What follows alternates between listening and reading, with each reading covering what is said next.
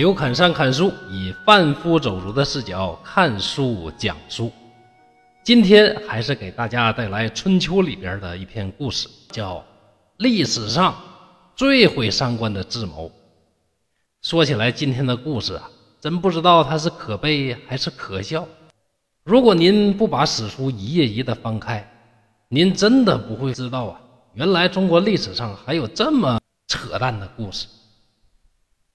纵观整个春秋时期，晋国、楚国那叫超一流大国，秦国、齐国一流大国。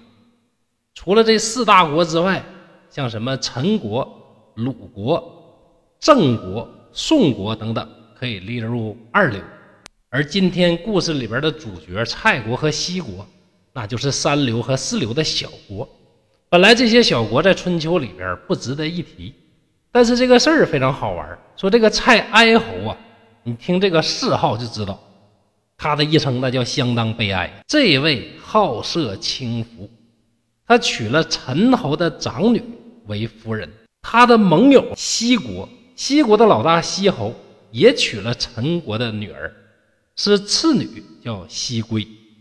也就是说，蔡国和西国友好关系，两家联盟，而且是东北话讲的连桥，都娶了陈国的女儿。一个娶的长女，不知道叫什么名字；一个娶的次女，叫西归。这个西归也是春秋里边著名的大美女。见到她的男人，无一不拜倒在她的石榴裙下，如花似玉，风华绝代。有一次，从西国要回到自己的故国陈国去归宁，路上就经过蔡国。蔡哀侯啊，很热心肠。哎呀，这西归可不是外人，她的老公是我的好盟友、好哥们儿西侯，他自己呢，又是我的小姨。这必须得尽一下地主之谊呀，不出面一下啊，多不好意思。于是就把西归迎入到宫中。春秋的时候最讲礼数了。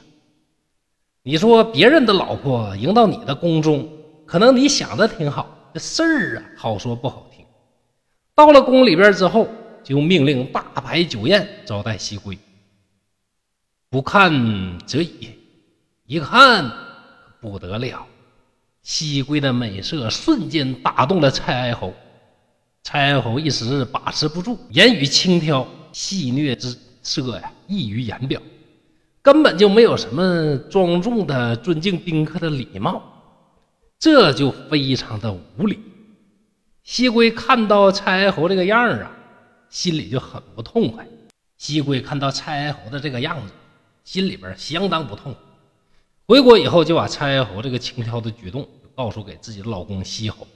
西侯一听是怒火中烧，醋意浓浓。为了泄恨报复，就想出了中国历史上最毁三观的计谋之一。啥计谋呢？先说一下当时的形势：楚国在南方是虎视眈眈，盯着周围这些小国，就恨不得一口一个都吞了才好。但是那时候。虽然楚国自诩为蛮夷，大家也不拿你当中原的国家，但是多少也得讲点礼数吧，也不能太流氓、太蛮夷，所以也得有借口。哎，这个时候，西国的使臣来说：“大王您楚国国富兵强，诸侯臣服，谁敢不拿你们说的话当回事儿？但我就发现我这个邻居蔡侯啊，哎呀！”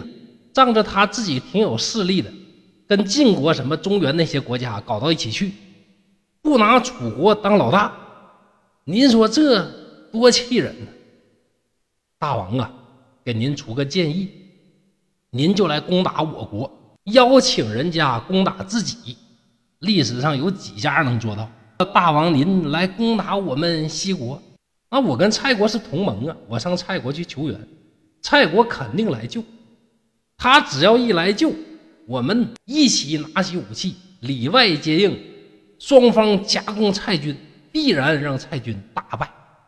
这个时候，您老把蔡侯俘虏了，还怕他不肯臣服您楚国吗？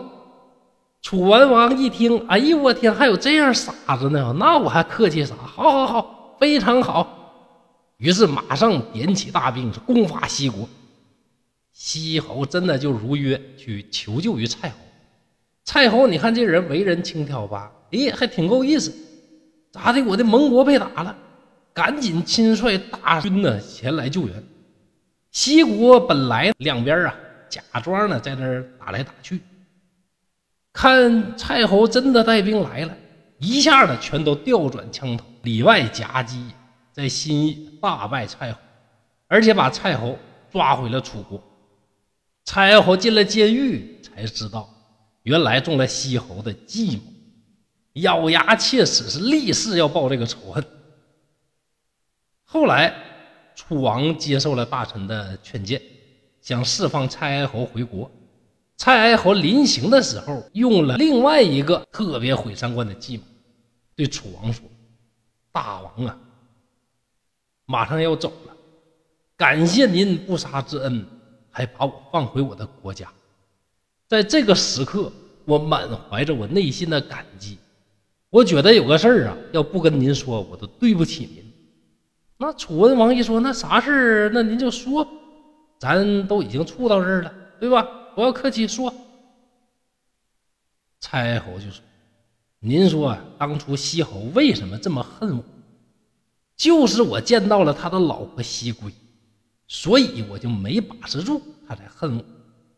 这西归呀，天下无双，美色绝伦，这样的美女怎么能让西侯那个小小的角色占有？”只能由大王您这样的盖世英雄才配拥有。楚王也是个好色之徒，一听说咋的，世间居然有此美女，就想啊，一睹方知。能用拳头解决的，那就不用别的解决。楚王再次的带领甲兵，以巡视为名，就来到了西国的边境。到了边境之后，西侯一看楚国大王亲自驾到。